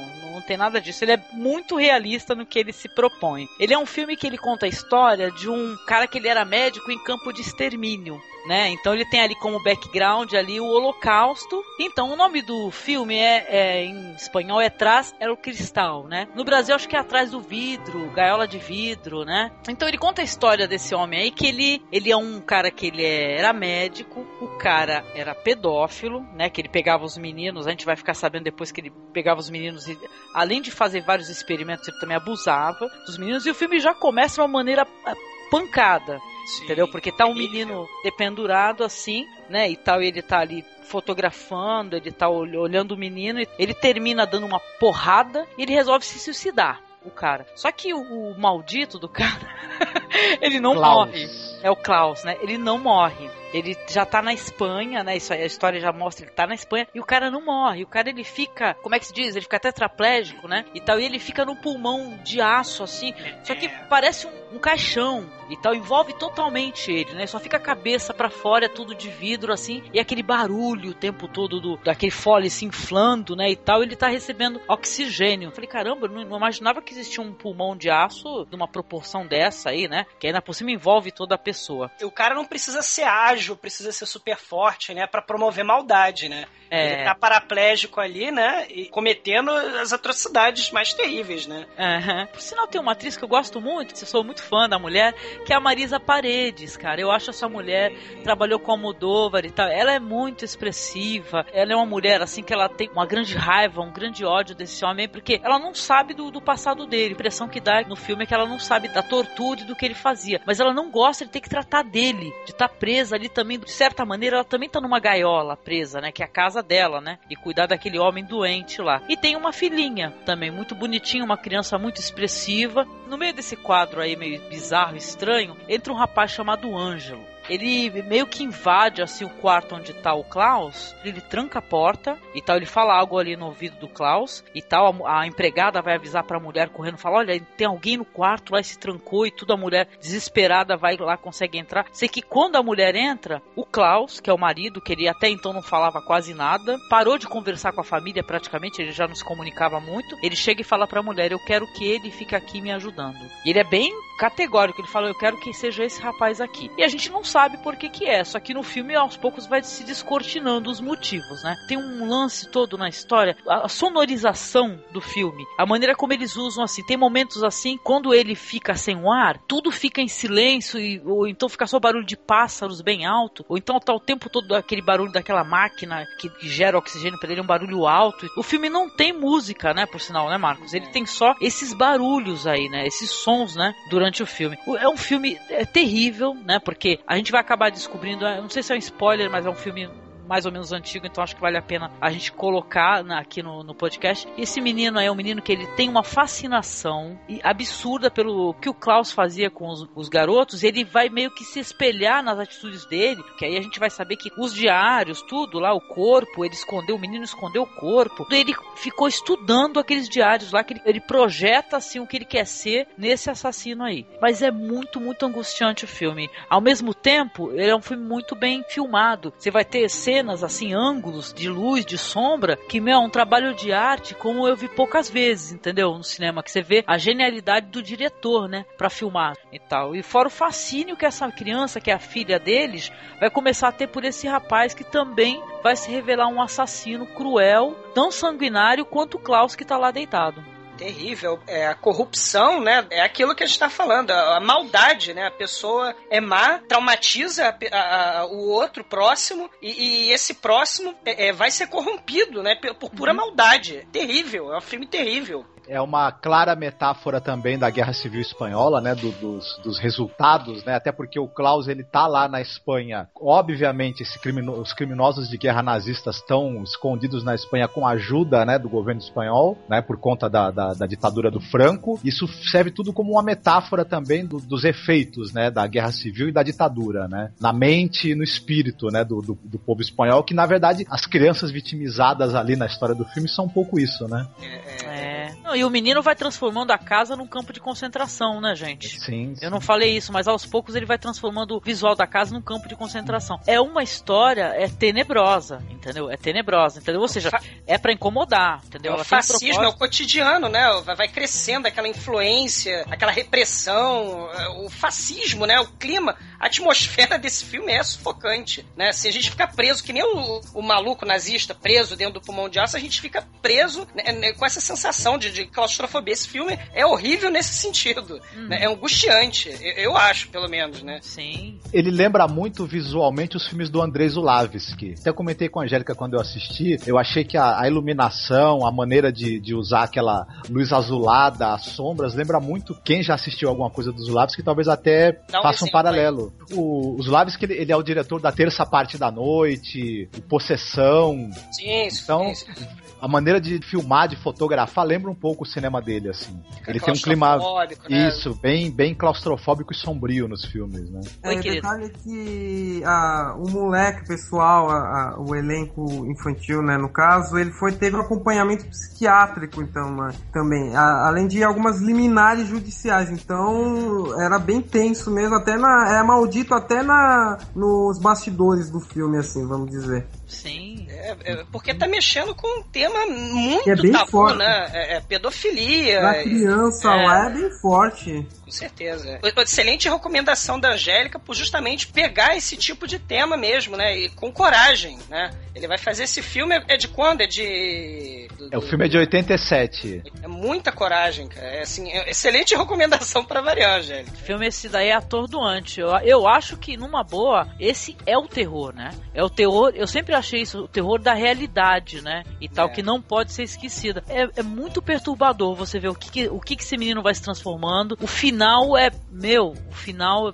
é, pessimista, entendeu? É pessimista, muito pessimista. Esse, esse diretor, eu não sei, né? E já, já- é, eu acho ele, ele tem uns temas em comuns sobre corrupção de menores mesmo, né? Tem aquele Almar que ele fez associado ao Isso. exército também, né? Tem o Pan Negro, né? Então tem, tem até essa questão do menor sendo corrompido, né? A inocência sendo perdida, destroçada pelos horrores da violência, né? No caso, promovido pela guerra, né? Pô, e na minha opinião, um dos melhores filmes que eu vi esse ano, entendeu? Eu, engraçado assim, só pra citar, dando uma de Douglas, né?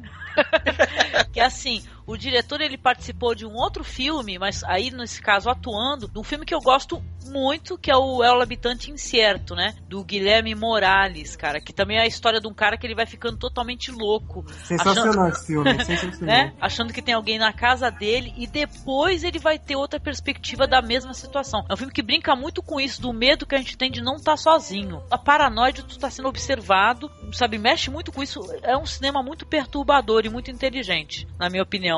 E nada sobrenatural, apesar do- de tão legal que é o cinema sobrenatural também, né? Depois que eu assisti ela, ela Habitante em Certo, eu, eu durmo com um porrete do lado da cama atualmente.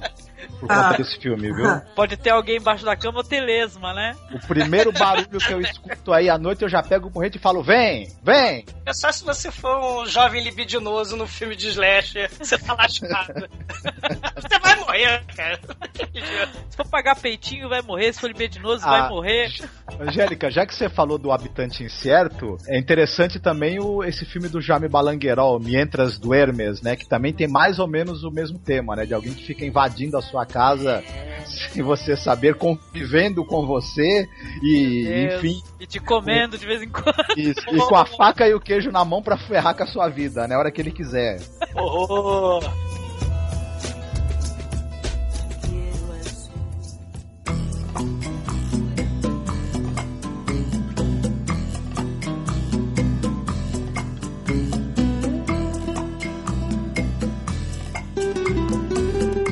Beleza, então vamos lá para considerações finais, né? Mais um ano falando de Halloween, dando aquela sacaneada que já é padrão, nossa, de qualidade. Então, e Halloween, Halloween ano que vem vai ser o cinema turco? Acho que a gente vai pra Rússia, hein? Então pensando. É, cinema Cazaquistani, de horror.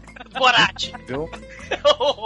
Ó, então eu queria que a gente fechasse aqui as considerações finais, né? E falando assim, por que ir atrás do cinema espanhol, né? Que é sempre gosto de fazer essa pergunta, por quê, né? Então começando aí pelo nosso amigo Carlos. É, passa por todas as fases do terror, né? Desde o, o terror mais, como posso dizer, de estúdio, como a Hammer Films, que é no, no caso da- do Ponete, do Jesus Franco, no cinema mais gore, é, no cinema sobrenatural, enfim, todos os temas da nacionalidade dentro de um- do, do país. Então eu acredito que o cinema espanhol precisa ser descoberto por, por cinéfilos, né? E tem muita coisa boa, tem grandes nomes é, Jesus Franco, Amado de Osório, é, Alex de la Iglesia, Nacho Cerdá, é, o próprio Paco Plaza, Plaza. Então, eu acho assim que é, o- é um dos melhores cinemas de terror do mundo, ao lado do japonês, na minha opinião.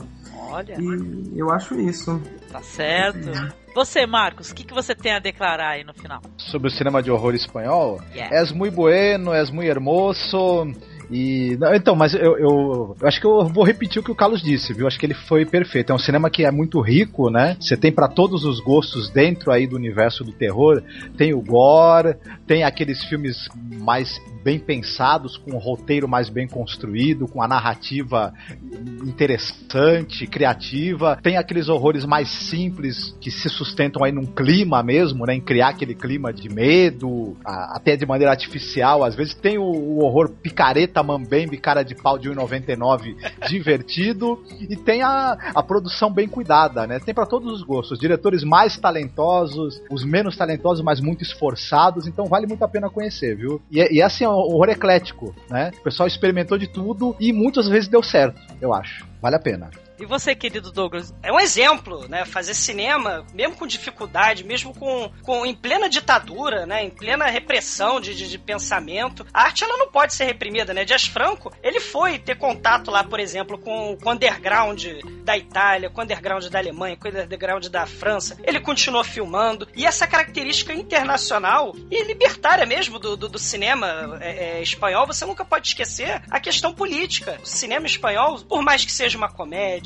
né, de humor negro, né, uma comédia de costumes, de relações como Moldova, ou como os filmes políticos do Agostinho Vilaronga, que a Angélica estava falando, você tem essa questão política. A, a, a visão de mundo né, do cineasta é, é, não deve ser diluída por repressão, por reprimir a, a liberdade criativa de quem está fazendo. Né? É, é, isso é que é bem interessante. O cinema não parou, né? Por mais que tivessem sido quase 50 anos, 40 anos de, de, de ditadura, o cinema não parou, a, a, a arte tá aí, né? Você tem esse espírito colorido, bacana, cafona mesmo, passional, que é o- a Espanha, né? O terror é uma das vertentes que tá aí, tá crescendo bastante a partir dos anos 2000, e eu só tenho a recomendar, cara. São filmaços, hoje em dia, os filmes antigos também é sempre bom pesquisar, vale a pena a gente buscar e não esquecer isso não, cara. Por mais que alguém tente reprimir, você com seu pensamento crítico, com sua forma de ver o mundo, você não vai parar de fazer o seu cinema, né? Os diretores estão aí até hoje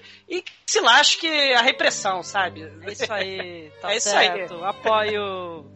É, obrigada, Douglas. E as minhas considerações aí, eu acho que eu concordo com o que os amigos falaram perfeitamente. A gente já falou aqui bastante de cinema espanhol, né? No Masmorra, já falou do Carlos Saura, sua trilogia. Se eu for reafirmar algo, é que vale muito a pena você conhecer o cinema de outros países, né? Porque eles têm uma identidade muito interessante. Eles colocam coisas deles, conteúdos deles, é, seja a maneira de viver, a política do país, né? Isso daí tá sempre ali na obra, né? Você acaba tendo, né, uma outra vivência. Pô, e vale muito a pena. Pra você que conhece só o REC, infelizmente, que, que por sinal, infelizmente mesmo, porque o 3 tá um lixo e o 4 vai ter 4, vai ficar pior. Então eu recomendo que você procure os outros cineastas aí, esses caras mesmo aí que a gente citou, o Agostinho Vilaronga, o Jess Franco, Menabar, não, lá quanta gente boa, o Paco Plaza, Balangueró. O Bigas Luna? O Bigas Luna, maravilhoso, né? Então, olha, acho que vale muito, muito a pena conhecer esse cinema e ampliar o leque, né? A nossa proposta é essa, abrir o leque de filmes diferentes diferentes, países diferentes. Tá aí um podcast para vocês aí pra vocês curtirem. E é claro, vocês conhecerem as filmografias, né? Vocês pegarem esse filme de terror que a gente recomendou e ver os restantes, né? Que a graça tá nisso, né? Foi só uma referência. La garantia sou Joe, né? Sim. Ou não? Sim, com, com las tapas, las paellas e que mais que vier. Sim. Quero agradecer aqui ao Carlos, que é o, eu tive o prazer, a felicidade de conhecer através do blog dele, né, que é o Lário Cine. Poxa, Carlos, fala pro ouvinte aqui o que que ele vai encontrar lá, qual é o endereço. Ó, o endereço é lariocine.blogspot.com, né? E é um, um site dedicado aos amantes né, da sétima arte, sem gênero, sem nacionalidade, sem ano. É, cinema, simplesmente cinema bom, é, cinema antigo, cinema de todos os gêneros, tem crítica, no- novidades, enfim, tem, tem um pouco de tudo, de tudo que é bom no cinema. Sim, é muito legal, viu? Vale muito a pena é, conhecer esses textos que o Carlos faz, né, Carlos? Esses textos sobre a breve história do terror espanhol, do terror japonês, né? É muito legal esse conteúdo viu, que você coloca na internet. O pessoal buscar essas Obrigado. coisas, né, Carlos?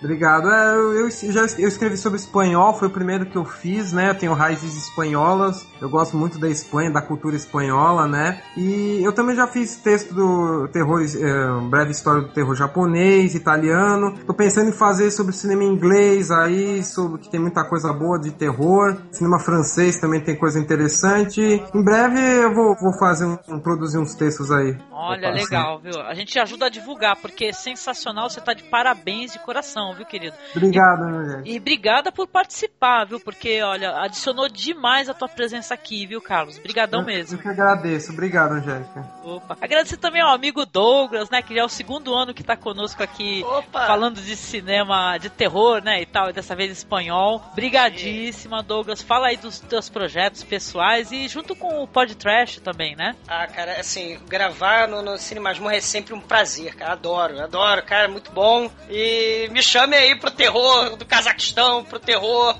da, da Polinésia Francesa, das Ilhas Sanduíche, que eu vou fazer, cara, porque é, é muito legal. Adoro gravar com vocês, é sempre um prazer, é sempre uma honra. E é, eu tô, além de estar aqui, né, no, no, no Cine Masmorra, né, sempre que posso, sempre que vocês me chamam, com muita honra. Obrigado. Eu, eu, eu aceito com o maior prazer. Ah, Eu também tô lá no, no Pod Trash, né? Que é um podcast de filmes trash, mas que a gente tenta também falar um pouquinho, né? Não só do filme trash, né? Apesar da gente falar até de Wood, né? Falar, né? A gente fala Uhum. também de do Cronenberg, por exemplo, né? Fala do Mário Bava e, e por aí vai, né? A gente fala um pouco de tudo, né? É, pô, maravilhoso, ó. Enquanto a gente tá gravando aqui, o que tá no ar agora é o Trash Battle das criancinhas do mal, cara. Do mal! Isso é muito, muito foda, gente. Ah, cara, é, é, é muito legal, cara. Esse- esse- esses episódios de, de Dia das Crianças, do horror, né? Do Halloween, por que não?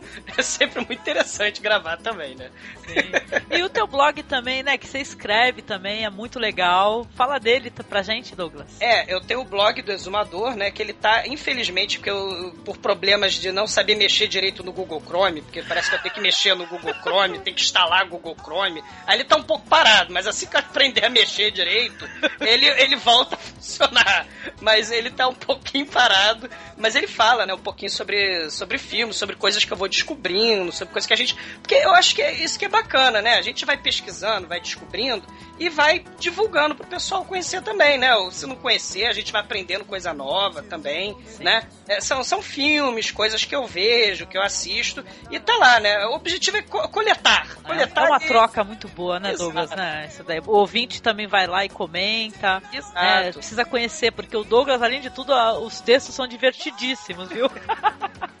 são muito legais, né? Com todo esse humor que o Douglas tem. Muito É, bom. mas eu, eu queria é, aprender a mexer na- um pouquinho mais no computador melhor pra poder postar com mais frequência. Mas eu vou aprender a mexer no Google Chrome e vocês vão ver só.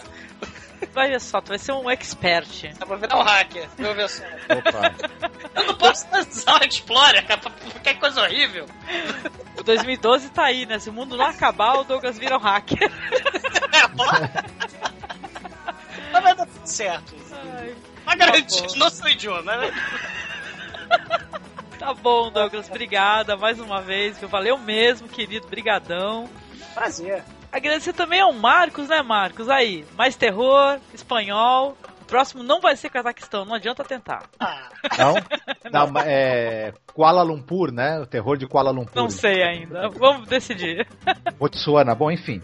É, é isso aí, prazer estar aqui de novo, né? Eu gosto muito desse podcast aí de Halloween internacional, né? Sim. Então é as Nações Unidas do Terror. É, isso aí. Com sotaque, com sotaque fluente, né? Exatamente, exatamente. Estamos cada vez melhores, hein? Estamos indo muito bem. Mi, mi, mi espanhol é milonga, milonga. Muito, muito bueno. O Treme, um colega meu, fala que o espanhol dele no rolê, cara, porque é muito ruim. No rolê, o espanhol dele. De resto, foi um prazer estar aqui de novo com o Douglas. Foi muito bom conhecer o Carlos, viu? Que ele tá, eu gosto do seu blog, queria Obrigado. conhecer pessoalmente. Foi um prazer. E é isso aí, vamos aí aguardando as novidades aí do Masmorra, né? Sim. Mas olha, muito obrigado, ouvinte. Você curtiu o nosso podcast? Escreve um e-mail pra gente, tá? É contato arroba cinemasmorra.com.br. Comente conosco aqui na seção de comentários o que, que você achou do podcast, filmes que vocês gostariam que tivessem aqui comentados, mais sugestões de países aí pra gente visitar no Halloween, né? Por que não? E é isso, até o próximo podcast. É isso aí. É, Até o próximo ano, até o próximo Halloween. Hasta, hasta la vista, baby! que yo siempre cantaré, pero no siempre cantaré, pero no siempre cantaré. Esta rumba taitana que yo siempre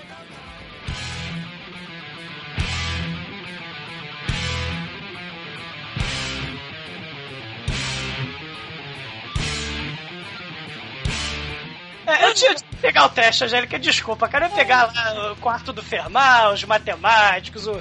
Não, suspense tipo Jogos Mortais, tipo Cubo. Não, deixa isso pra lá. Vou pegar as lesmas que é mais legal. Ai, meu, eu tô, tava passando mal aqui, dando risada, cara. Puta que pariu, gente. Pelo amor de Deus, muito bom, Douglas. Parabéns. tá se superando, meu. Meu Deus.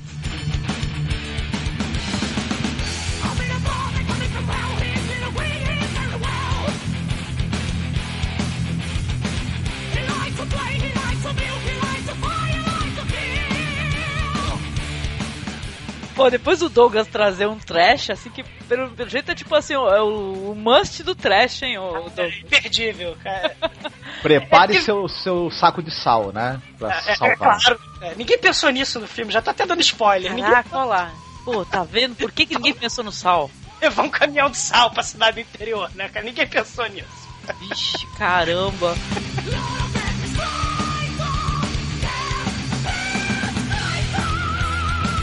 Porra, pera um pouco, gente, que tá o louro gritando aqui. Só um segundo que eu vou fechar a janela. Não, senão vai. Aquela gravação que sai o louro gritando, sabia? Pera, desculpa, um segundo só. É, a Angélica com o papagaio que nem o Dalton Trumbo, né?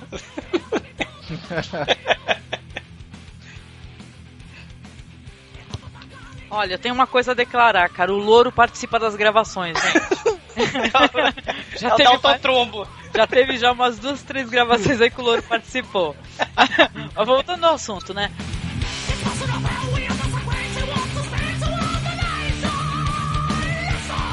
Tanto pedregro... pre- pedregrosos. Predregrosos. pedregosos, espinhosos, né? Que é o. Pedregoso em espanhol. Eu não sei. Piedregosio. Sim!